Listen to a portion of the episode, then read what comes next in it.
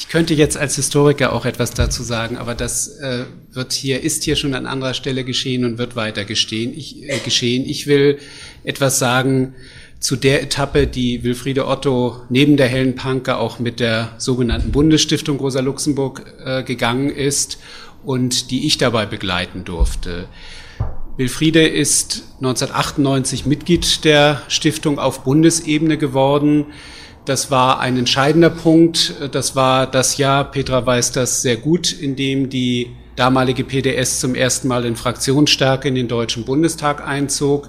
Im Jahr darauf äh, einigte sich sozusagen auf parlamentarischem Wege äh, die PDS, die Rosa-Luxemburg-Stiftung, die erst ab 1999 so hieß, äh, darauf äh, ihre Klage vor dem Bundesverfassungsgericht, die da die kleine Zeit von sieben Jahren gelegen hatte, zurückzuziehen, im Gegenzug dazu, dass die Rosa-Luxemburg-Stiftung Geld bekam, Geld aus dem Bundeshaushalt und damit auch, was es ja hier in Berlin, in Brandenburg an anderer Stelle längst gab, in Sachsen eine bundesweite Arbeit aufzubauen. Wilfriede ist dann 2002 in den Vorstand der Rosa-Luxemburg-Stiftung gekommen und auch das hat natürlich ein bisschen was mit einem Wahlergebnis zu tun, was die Arbeit nicht so ganz leicht gemacht hat. Denn die meisten erinnern sich, 2002 blieben nur noch Petra Pau und Gesine Lötsch übrig, die dann ja auch bekanntlich ähm, nicht ganz so fair behandelt wurden im Deutschen Bundestag.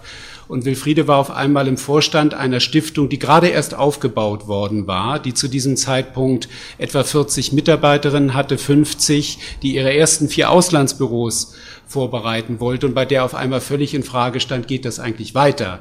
Oder wiederholt sich sozusagen in einer ganz anderen Weise eine schmerzhafte Abwicklungserfahrung, die Wilfriede selbst und viele andere, die hier sind, bereits erlebt hatten?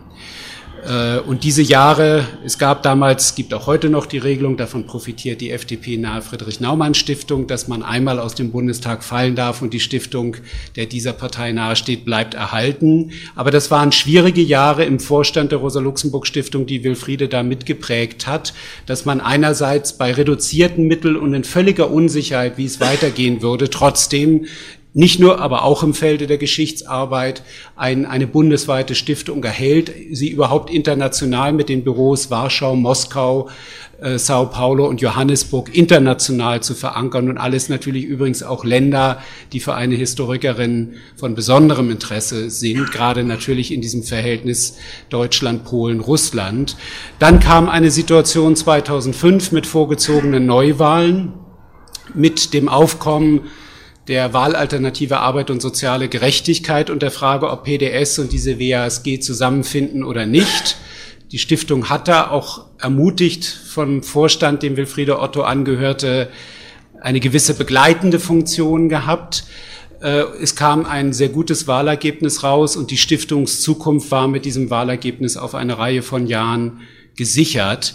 Wilfriede gehörte einem Vorstand an, der damals dann ein erstes äh, Treffen mit äh, einer prominenten Figur aus dem Südwesten Deutschlands mit Oskar Lafontaine hatte, wo es auch um die Frage geht, welche Erwartungen hat man eigentlich dort an eine sich verändernde Stiftung, die natürlich, und das ist ja auch gut so, in diesen Jahren eine gesamtdeutschere Stiftung wurde und damit übrigens auch natürlich für das Feld der Geschichtsarbeit nochmal ganz andere Fragestellungen hatte. Die Fragestellung einer westdeutschen Linken in all ihrer Vielfalt und Zerstrittenheit, aber auch natürlich einer Situation, in der auch gewissermaßen die Phase, die 1990 als Phase der Verunsicherung begann, als Frage des Selbstreflektierens, in Fragestellens bestimmter Tradition der Arbeiterbewegung jetzt auch wieder eine neue Ermutigung bekam bei allen Rückschlägen, eben die soziale Frage und die Rolle einer einer Linken in der Tradition der Arbeiterbewegung neu stellte.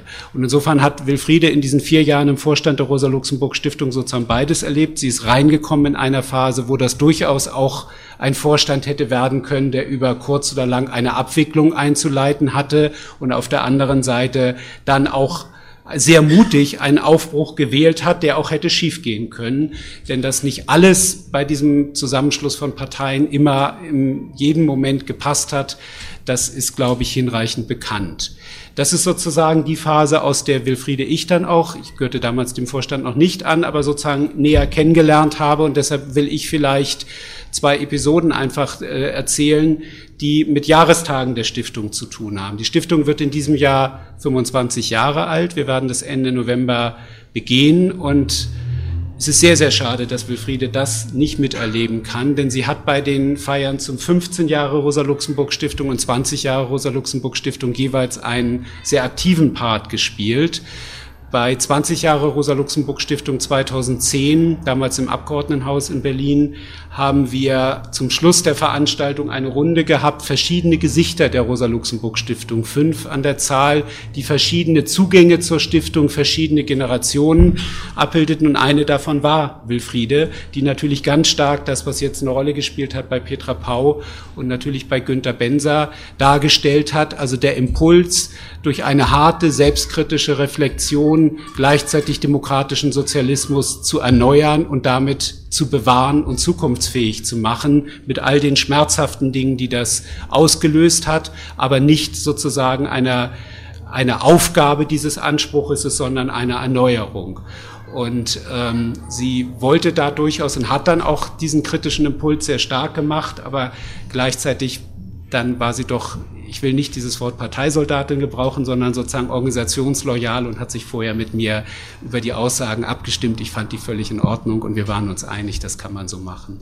Ich wollte einen Gedanken noch einbringen, der sich nicht auf der Ebene der Historikerin, da mache ich an Günter Benser anknüpfend dann meine letzte Bemerkung dazu bezieht, sondern auf Wilfriede als Person, wie ich sie erlebt habe und wie sie viele Kolleginnen und Kollegen erlebt haben.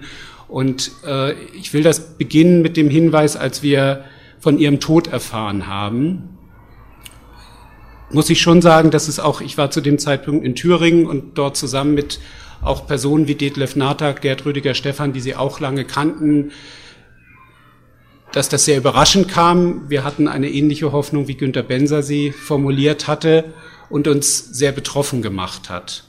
Und dann setzt man sich zusammen und erinnert sich so ein bisschen. Und das Gleiche ist auch bei Kolleginnen in meinem Büro passiert. Und das Schöne ist eigentlich, dass im zweiten Moment alle ein, ein Lächeln auf den Lippen hatten, weil sozusagen auch bei diesen Sachen 15 Jahre Rosa-Luxemburg-Stiftung, 20 Jahre, sozusagen diese unglaubliche Lebhaftigkeit, wie ich Wilfriede erlebt habe. Also eine Ernsthaftigkeit, die aber sozusagen mit, mit so etwas Zupackendem, manchmal im Wortsinne, auf, auf einen zukommt und zu sagen, wir müssen hier was machen. Oder meine Mitarbeiterin, die sich sozusagen erinnerte, wann immer Wilfriede anrief, ähm, sozusagen dieses, meine Liebe, wir müssen da noch etwas, also sozusagen ein so ein, ein ja, dieses Zupackende einfach, was einem dann wirklich auch ein, ein ähm, in diesem Moment auch sozusagen ein Lächeln abgerungen hat. Der letzte Punkt, Günter Benzer hat es angesprochen, ja, sie war nicht immer ausreichend zufrieden. Ausreichend zufrieden sollte man auch nie mit der Arbeit einer Institution sein, was unsere Geschichtsarbeit anbelangt. Nicht so sehr, glaube ich, was die Menge anbelangt. Die Rosa-Luxemburg-Stiftung, die Helle Panke, die Landesstiftung machen ungeheuer viele Veranstaltungen, aber bei der Frage der Fokussierung, der Weiterentwicklung. Aber ich glaube, dass es da ein paar Entwicklungen gibt, die sehr, Sie sehr gefreut hätten, gerade weil angedeutet wurde, wie schwer es war, wie defensiv linke Historikerinnen und Historiker in den 90er Jahren waren, wie, wie sehr sie auch geächtet wurden über den Berufsverlust teilweise hinaus. Und da tut sich doch einiges.